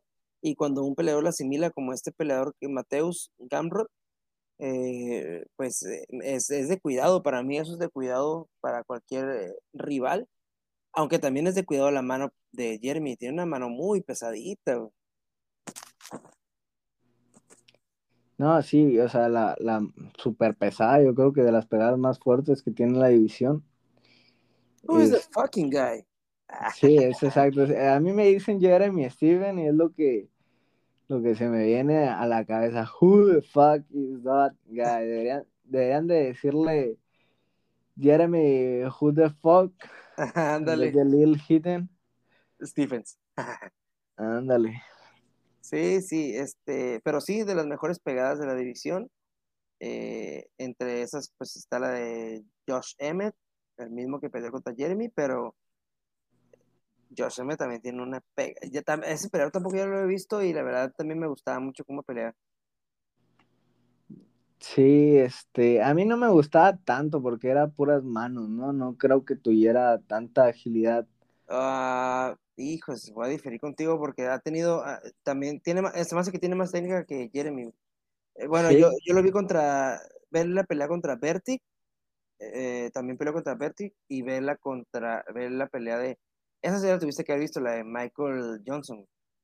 Eh, no me, la, es que sí he visto peleas de Josh Emmett, pero no sé si sea su físico que, o, o, su postura que está como, como encorvado, como, no sé, se me hace que, o sea, que he visto, o sea, en mi cabeza está, lo, veo como noqueador, porque sí me, me he topado como guantazos así volados, cabrones de, de ese vato, pero tampoco lo recuerdo así como muy ágil que ah. eso ya es cuestión de, gustos, no, no, por no ser tan ágil, no sea talentoso, pues ya ahí, eh, pues a mí me gustan, o sea, ciertos tipos de peleadores, eh, a veces como muy ceros o a veces muy ágiles, como que a mí me gusta mucho Conor McGregor y, y Sean O'Malley, así como me gusta, no sé, Ryan Hall y me gusta, este Khabib. Entonces, pero no como un intermedio o no como, no como ese de, no sé, no sé. Eh, fíjate, es que Josh Emmett es de esos peleadores que, se plantan en el suelo, o sea, no, no es un peleador que está como Conor McGregor que está como trotando, como que en punta. Eh, eh, no es como más, más estilo Romero, pero chiquito, haz de cuenta pero sí, sí trae técnica, como, Romero, Romero también trae técnica, Romero no nomás es pura pegada. Es algo similar, fíjate, es como el estilillo de, de Josh Emmett, eh, y, y, sabe, sabe finalizar sus, peleas, este, te digo, ve, esa pelea contra Vertich, eh, yo ahí, eh, para mí estaba muy difícil para Josh Emmett, pero la neta, la manera como lo finaliza, o sea, cuando lo lleva como al, al suelo y está como de espalda, está encima de él como si le quisiera hacer un mataleón Josh, y, y le está pegando por arriba y se cubre bien Vertige y de repente como que se le prende el foquillo, pero en cuestión de segundos, ¿no? Y pues se da cuenta que tiene descubierta la parte de abajo y le pega un ópera por abajo y lo vuelve a doblar. Está, está, interesante la pelea. Te quématela y ya me dices que show. Pero, pero no, no, no es tan, tan pura pegada. Sí, te digo, así es como lo recuerdo, pero sí voy a ver, me voy a echar varias peleillas de, de Josh Emmett, ya que me lo recomiendas tanto, ¿no? Simón. Y, pues bueno, después se viene el regreso de Misha Tate en contra de Marion Renault. Eh, y pues espero y, y el regreso de Misha Tate sea simplemente por mero gusto y no por necesidad, este, porque pues ya se había retirado, ella ya estaba pensando en otras cosas, tuvo una cirugía plástica y, todo. Entonces, ojalá y sea por mero gusto y no, por, no te digo por necesidad, porque pues sí me agüite como que, ver ese típico caso de, de peleadores que no se saben administrar y tienen que después dar lástima, ¿no? Este, peleando eh, sin estar bien en todas sus capacidades físicas, pues. Sí, además que, no sé, Misha Tate, eh, pues nunca me pareció como, eh, o sea, cuando estaba, creo que estuvo, era de Strike Force, ¿no? Sí. Ok, cuando estaba en Strike Force, que creo que fue campeona y en ese tiempo pues sí tenía, era un nivel distinto, pero ya cuando la UFC se apoderó de todo el pedo, em, ya no dio el ancho, ¿no? Bueno, o sea... Fue campeona de UFC también, sí, a Holly Ajá, pero siento que ahí fue como un exceso de confianza de Holly Holm, como que venía de ganarle a Ronda Rousey y dijo, ah, una más, ya le gané a Chacas, o sea, una más. Ya, porque, no sé, como que ni siquiera supo defenderse del mataleón, o sea, se tiró para el lado equivocado, o sea, si quería zafarse, no, no tenía como que mucha base, o sea, sí, casi casi como el meme que de Ferguson, este, cuando, cuando Khabib somete bien rápido a Justin y dice, si hubiera sabido eso, lo hubiera llevado solo desde el principio, ¿no? Haz de cuenta, así como que si, si la ronda de haber dicho, no mames, si hubiera sabido eso, lo hubiera llevado al suelo desde el principio y nunca había intentado boxear con ella. O sea, Misha Tate hizo lo, propio, pero creo que, no sé, no le quito mérito, pues, pero eh, no sé, como que me pareció que también hubo un exceso de confianza en Holly Holm en ese aspecto. Pues esa herida, ¿no? Eh, a mí es lo que más como que le tengo que sobresaltar o, o como que aplaudir es que es una peleada aguerrida, siempre lo da todo. Y a mí me dio mucho gusto cuando consiguió el campeonato. Este, después me dio mucha agüite como le pegó una buena arrastrada eh, Amanda Nunes, que se la ha pegado todas. Pero, pero me dio especialmente como agüite contra Misha Tate. Y bueno, o sea, también ha, también ha evolucionado ella, o sea, conforme el nivel, o sea, no, nunca ha sido como la mejor dentro de, la división, pero ella ha crecido como ha crecido el, el nivel y se ha logrado mantener siempre en la élite y ojalá, ojalá y siga siendo el caso, digo, ahorita puede ser difícil, ha estado mucho tiempo fuera, pero a mí me gustaría que ganara en contra de Marion Renault, una peleadora que, no sé exactamente su momento ahorita, pero es peleadora de, de, este, de top 15 y la verdad es que ha estado también desde hace mucho tiempo en, la promoción. A mí también me daría mucho, mucho gusto que, o sea, ah, me agrada mucho Misha Tate, me, cae bien, me parece una peleadora respetuosa, eh, simpática, carismática, eh, es buena peleadora, o sea, no, le quito nada de mérito, solo creo que ya llegó un punto en el que cuando llegaron las nuevas generaciones, como que sí, no dio tanto el anchillo, como que tiene un nivel hasta un, no sé, yo en mi mente como que la catalogo en un nivel y, y no está en, ahorita en el nivel más alto eh, pero le pusieron una peleadora que viene con una racha de cuatro derrotas. Este. Marion viene de, perder contra Kat Zingano, contra Jana Kunskaya, contra Raquel Pennington y contra Macy Shanson. Su última pelea, todas por decisión, pero viene de cuatro derrotas consecutivas. Así que creo que la pensaron bien para poner una rival que, a lo mejor este, va, va, a dar el todo por el todo, pero que pues a final de cuentas viene de cuatro derrotas. Eh, yo creo que para no ponerle una peleadora enrachada o como lo que le hicieron a Caín con Ganum, ¿no? Que le pusieron a Ganum cuando venía enrachado y pobre Caín después de tanta inactividad. A Michate como que decidieron, eh, no voy a decir protegerla porque no están protegiendo, pero sí ponerle una pelea eh, más acorde a, pues, a su inactividad, ¿no?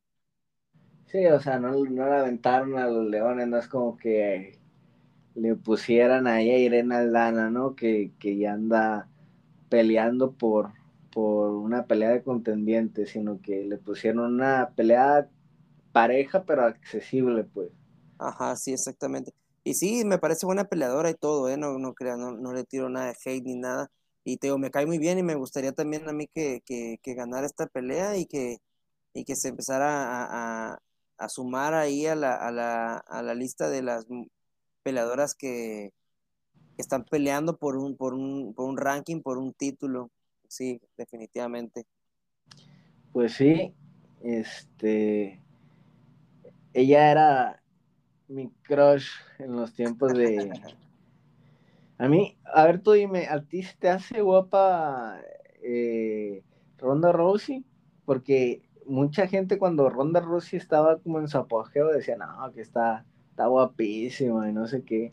La, a mí nunca se me ha hecho guapa. Se me, eh, a mí no se me hace feita, solo se me hace, se me hace como bonitilla, como que obviamente cuando las peleadoras a veces cuando las ves este en, en, modo de pelea no se ven tan tan tan guapas algunas hay otras que ah, como sea se siguen viendo guapas pero no no todas y obviamente si ves a Ronda Rousey así como en modo pelea no no no tanto pero ya cuando le das arregladita todo el pedo a veces se me hacía guapa se me guapa digo no no es no es mi peleadora que yo diga oh sí es me gusta no pero sí se me hacía guapilla y este Michette también Michelle se me hace guapa también. Pero bonita, incluso me hace bonita la, la, esta ronda, solo que te digo, pues ya es maquilladillas y con el, el, el bucal y, y, con nada, o sea, ya nada que ver, ¿no? Y tenía este buen cuerpecillo también, nomás estaba un poquito medio anchita, pero tenía un cuerpecillo la, esta ronda. A mí nunca me gustó. Y, y después sacó el, sacaron un meme donde ella está como después de una victoria como celebrando y le pusieron, nunca viste como esa película que era como una ciudad de, de eh, como deformados por radiación. no, no me acuerdo. Bueno, sacaron un meme que por ahí lo busco y te lo voy a mandar así. Y la, la verdad es que yo eso lo he pensado desde siempre, que, que nunca se me ha hecho guapa, se me ha hecho guapa y, y mi chata era como que mi crush en, en, esos tiempos. Este, pero bueno, eh, lo que importa otra vez no es el físico, sino, sino con sus habilidades como peleadoras y creo que Misha Tate a base de, de corazón y de, de, ser aguerrida, pues ha mejorado y, y ojalá y, y, lo vuelva, vuelva a tener una buena rachilla de, de, victorias. A mí, en lo personal, no me gustaría que la llegaran a volver a poner a contra de, de Amanda porque creo que le iría peor que, la primera. Pero sí me gustaría que fuera ahí, pues ya ganándole a Renault, seguramente, o sea, entraría al top porque Renault, pese cuatro derrotas, es, está rankeada. Y sí, una que otra pelea, curadilla que se aviente, pero nada tan, tan, tan como tan de élite, porque yo creo que sí está un poquito desfasada, aunque bueno, eso, eso tendrá que, que demostrarlo si sí o si no, eh, Misha Tate. Sí, pues va a tener que pasar a lo mejor por una que otra peleadora pues, complicada, ¿no? Pero sí, a mí también me gustaría que, que volviera la... No, an ante esta Amanda Nunes hasta asustada se veía, güey. Yo cuando vi esa pelea dije, no manches, ya como, se notó como que ya no quería pelear. Pero pues vamos a ver, sí, ojalá, ojalá eh, que vuelva ahí al, al, a la lista de las peleadoras que andan peleando por, por un campeonato eh, esperemos que no esté Amanda ya de campeona, si llega. Pero este, pues ya, este, por mi parte es todo de esta pelea. Y pues se viene la estelar, la estelar Islam Makachev en contra de Tiago Moisés. Así es. Se viene el nuevo Khabib, el más parecido a Khabib en cuestión de, de estilo de, pelea. Y en contra de Moisés, este pues prospecto brasileño que entró vía Dana White's Contender Series eh, con un knockout o un knockout técnico después de una patada de, de alta. Y, y pues que viene con buenos nombres en su récord, tiene, tú ahorita me eh, como que especificas más, pero pues tiene ahí por ahí victorias en contra de Michael Johnson y Bobby Green principalmente, eh, y también ha tenido como peleas en contra de otros nombrecitos acá un poquito interesantes por ahí, un tal Vinil Darush, y también perdió contra otros prospectos que ahí anda de Dagestán y Rusia, que ahorita andan con todo, este, no me acuerdo, empieza con I, pero a ver, tú, tú me puedes platicar un poquito más de eso, ¿no, Mando?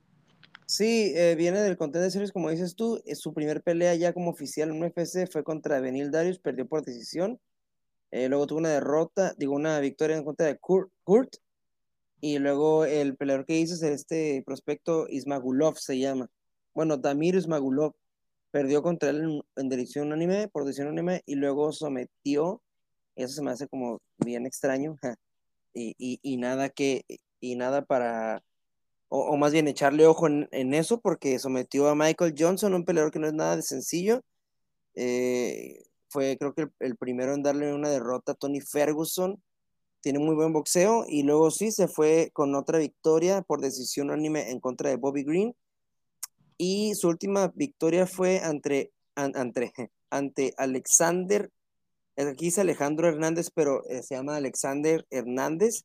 Es un morrillo que eh, también era como un prospecto, pero ya después como que no dio tanto el ancho.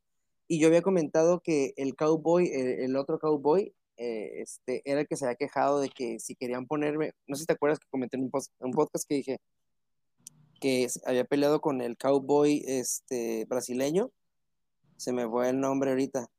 Alexander Oliveira. Ah, Alex Oliveira. Ándale, él. Pero no, con quien peleó, siempre los confundo a ellos. Eh, fue con Trinaldo. Contra ah, Trinaldo. Tiene como ese físico así, morenitos, ojo claro, güey. Siempre los confundo. Trinaldo es más mamadillo, ¿no? Y Alex Oliveira está más estiradón. Ajá, pero peleó contra Trinaldo y Trinaldo fue el que dijo, a ver, si, si me van a poner a sus prospectos y, este, entonces, y, y, si les gano, póngame que les gané, no me, no me quieren traer a su pendejito para, para hacer el escalón de alguien. Eso fue lo que dijo prácticamente. Fue, y a este Alexander Pérez eh, viene de ganar, o sea, viene de ganar Alexander Pérez, este Tiago Moisés. Así que viene tres nombres importantes para mí un ex prospecto. Eh, Alex Pérez subió del peso peso mosca hasta el ¿qué? Hernández, perdón. Alexander, Alexander Hernández. Eh, te digo, ex prospecto, es que, es que ya, ya, ando, ya ando más para allá que para acá, güey. Sí, no, te entiendo. y luego contra un, un, veterano Bobby Green y, y pues eh, Michael Johnson. Esos para mí son buenos nombres estos últimos. Eh, así que para mí no la tiene nada sencillo Islam Makachev, aunque pues ya ves que hizo ver fácil ganarle a Drew Dover. Eh, pero no sé, para mí no es Khabib. Siempre lo quieren hacer ver como que el nuevo Khabib, pero para mí no es Khabib. Y, aparte, pues ya tiene derrotas en su récord, cosa que nunca tuvo Khabib, así eso queda más que demostrado que no es Khabib y que puede perder ante Thiago Moisés. No me sorprendería una derrota de de Islam Makachev, aunque la lógica dice que Islam Makachev va a ser el bueno aquí, ¿no? Le están poniendo a Tiago Moisés como, como para que se pruebe, pero al mismo tiempo entre escalón y pruébate ahí porque tampoco es, es, un rival sencillo, ¿no? Tiago Moisés. Sí, eh, pues es un rival difícil, eh, pero a todo lo que se habla de Islam Makhachev para bien o para mal, todas las expectativas que hay sobre Islam, Islam tiene que ser dominante, tiene que llevarse la pelea de calle. O sea, si tanto es lo que se habla de que nadie quiere pelear contra él y bla, bla, bla, aquí es donde él tiene que demostrar por qué tanto, tanto hype tiene. Y pues vamos a ver, esto depende completamente, digo, no es culpa de Islam, es culpa de, quienes lo inflan, podría decirse, y vamos a ver si está realmente a la altura o no. Y y Tiago Moisés tiene todo que ganar y muy poco que perder.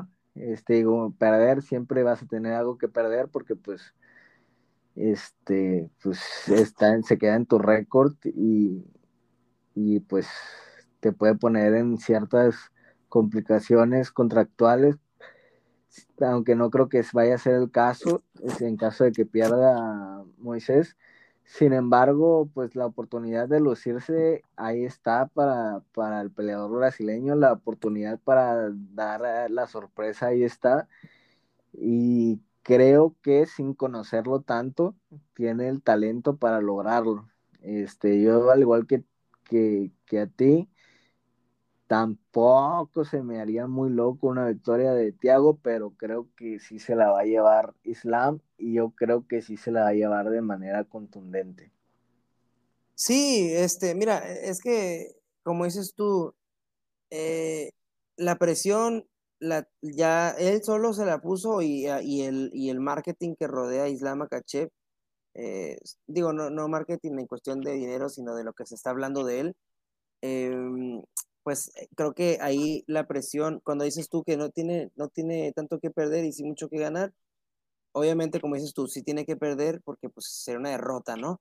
Pero cuando se dice eso, es, ah, en este caso cuando se está diciendo eso es porque, porque Islam tiene la presión ahorita. Islam va a tener la presión porque tiene que respaldar sus palabras, ¿no? Tiene que respaldar lo que se ha estado hablando de él. Y Tiago Moisés no, Tiago Moisés va a ir a, hacer su trabajo y, a pensar que si derrota a Islam Makachev, pues se va a hacer, eh, pues va a ser, va a ser una, victoria importante para él, pues. Y, si pierde, va a decir, bueno, perdí contra Islam Makachev, un vato que es un prospecto, ¿no? Es por eso que si se tiene mucho que ganar y, no tanto que perder, es precisamente por eso, ¿no? No tanto porque, pues, a huevo que si pierde, pues sí tiene que perder, ¿no? Pero sí, yo, para mí también la lógica, pues dice que Islam pero igual, reitero, no, no, no me sorprendería una, una victoria de Thiago Moisés. Y la verdad, me gustaría una victoria de Thiago Moisés. No, no me gusta Islam.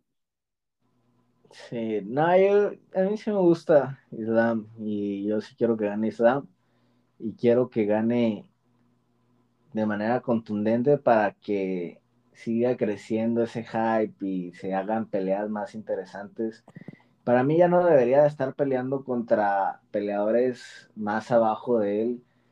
Para mí ya debería de, y más siendo una cartelera estelar, debería de estar peleando contra nombres más importantes, pero está eso que según dicen que, que no quieren aceptarle las peleas a, Islam. Eh, pero por ejemplo, vamos a checar rápido aquí el, el ranking. Una pelea entre Rafael dos con Rafael dos Anjos que ya se ha platicado muchas veces. Estaría buenísima. Una pelea inclusive con Dan Hooker. Eh, hasta que o un Michael Chandler eh, era para mí lo que se debió de haber hecho con Islam Makhachev no bajarse del lugar 9 que ahorita es hasta el 14 que es Thiago pues es que estamos hablando que están en el lugar 9, pero eh, no había peleado con peleadores rankeados, ¿eh? O sea, a mí, para mí sí debería estar peleando con este peleador porque, porque lo, treparon muy rápido. No sé si porque eh, viene del gimnasio o de ser como. Eh, ellos todos dicen primos, pero no si sean primos, la verdad, de, este Khabib Nurmagomedov.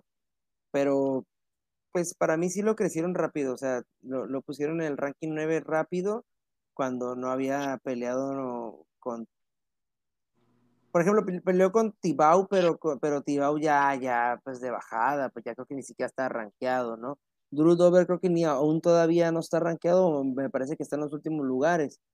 Entonces, este, para mí lo treparon a 9 muy rápido y por eso no me agrada tanto, o sea, porque me parece que es mucho ruido lo que están haciendo con Islam y que nadie lo quiere enfrentar y que no creo, no creo que nadie lo quiera enfrentar. Simplemente es como lo de este Chimaev, ¿no? O, lo de que lo que dijo Chikatse o de que, ay, pues enfréntame o qué es maricón, la pantera. Pues no, no es eso, simplemente que estás abajo de mí, güey. O sea, yo ya le batallé. ¿Por qué, no? y yo creo que es el caso de Islam, o sea, a Islam todavía le hace falta, que no dudo que probablemente pueda ser campeón y que tenga la calidad para hacerlo, pero, pero pues que, que, que se aviente sus pasitos como deben de ser, no que quiera aventarse ya contra el top 3, o, sea, nene, para mí sí le falta. Eh, ha tenido un tip desde siempre. Islam ya tiene varias peleas en la UFC.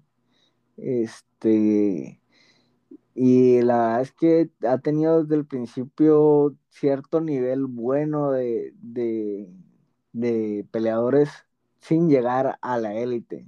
Por eso es que yo ya me hubiera gustado alguien top, top, porque también para que se pruebe con alguien top, top.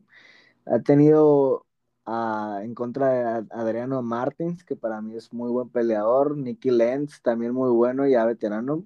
Tibau, también veterano, pero también muy bueno. Eh, David Ramos, que es, eh, pues pregúntale al Teco cómo le fue.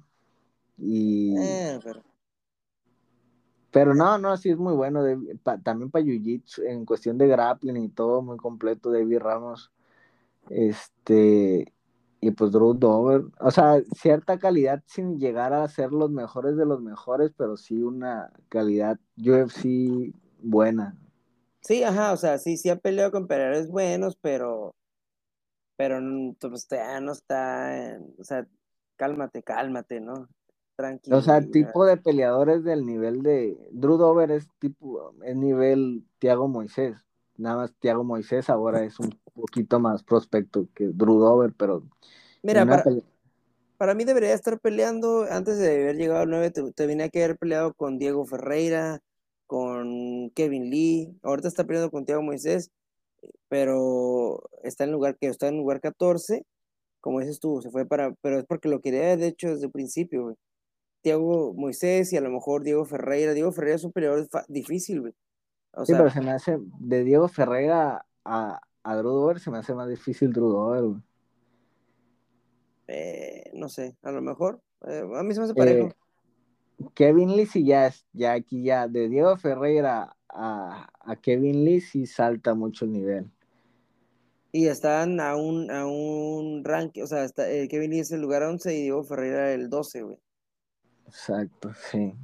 Pero igual sí, o sea, para mí debería estar pidiendo peleadores de Dan Hooker para abajo. Sí, pues mira, eh, esa pelea contra Kevin Lee a mí no me hubiera molestado en lo absoluto, la verdad lucha contra lucha casi casi, ¿no?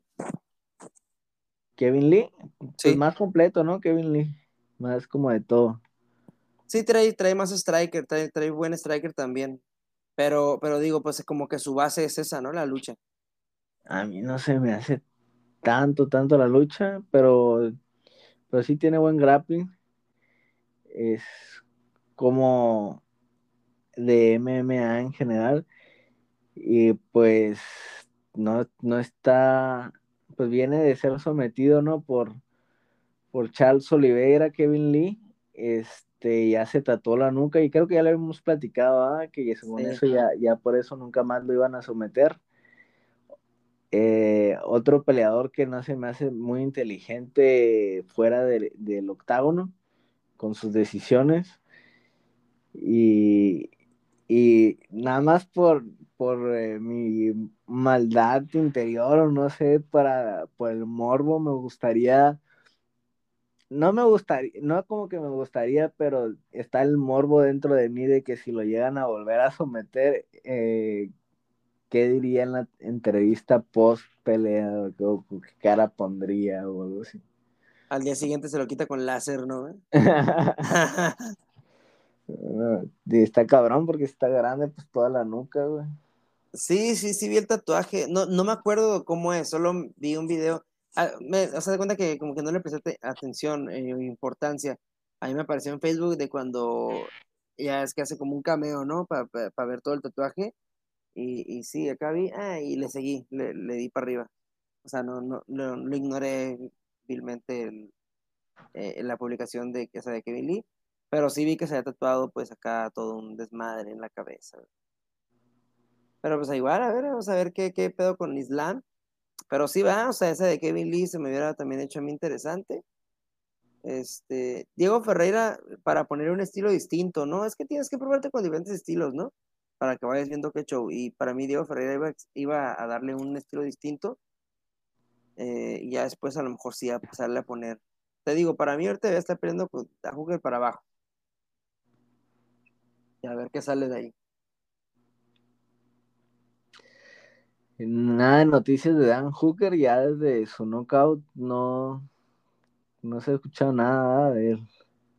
No, no mucho. Y este es, fíjate que él me, cae muy bien. Eh, me parece un peleador respetuoso y que dice, que dice lo que es sin faltar el respeto. A veces a sus opiniones, normalmente estoy bien eh, a favor en lo que él dice. No, sí es cierto, sí es cierto, esto que dice es cierto.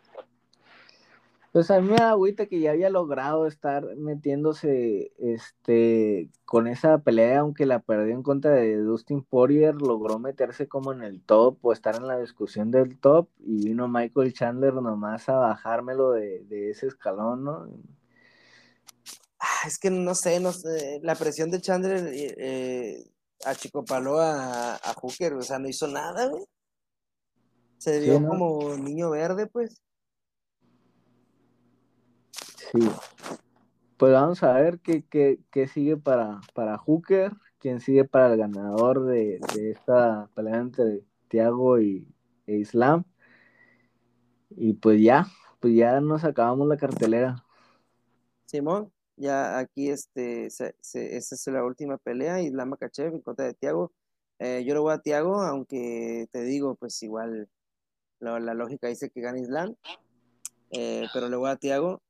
Y antes de que nos vayamos, pues, eh, bueno, no, no es para que me feliciten, pero pues fue mi cumpleaños y más que nada te quería agradecer porque ahí me hiciste un, un, una historia en, la página de Facebook para que se metan y le den like también, por cierto, eh, donde me felicitaste, muchas gracias. No, no, le pude dar like, nunca pude, entonces por eso también te quería decir aquí para que supieran y la gente que lo haya visto que diga, ay, qué mamón, no le dijo ni gracias, nada. muchas gracias por las felicitaciones y igual para la gente que me felicitó por fuera.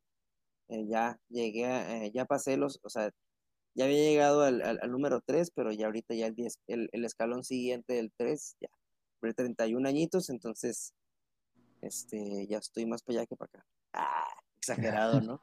ya tengo un pie en la tumba y el otro en una cáscara de plátano, güey. Ah. Nada, pues no tienes nada que agradecer, carnal. Pues espero y te la hayas pasado súper bien. Bueno, yo sé que sí, porque hay unas fotillas y todo que te la pasaste a todas madres y me da un chingo de gusto. Simón.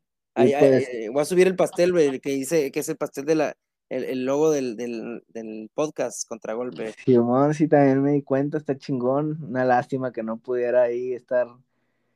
Pero me hayas guardado una rebanada, desgraciado.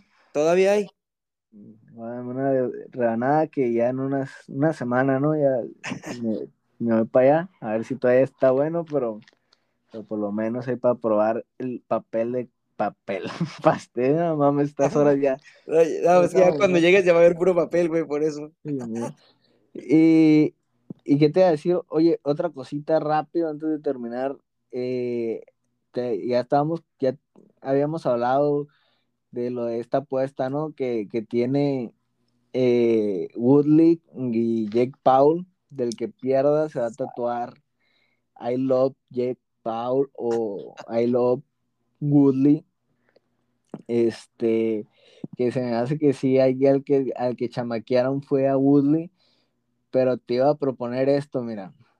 No ahorita con, con Islam y Moisés, sino no, no con con Gané y con Derry Lewis, pero en una en una pelea en la que estemos así completamente en contra y que sea lo suficientemente grande y estemos lo suficientemente convencidos, te propongo de hacer ese super mega, mega apuesta, ¿no? La, la apuesta suprema, tatuarse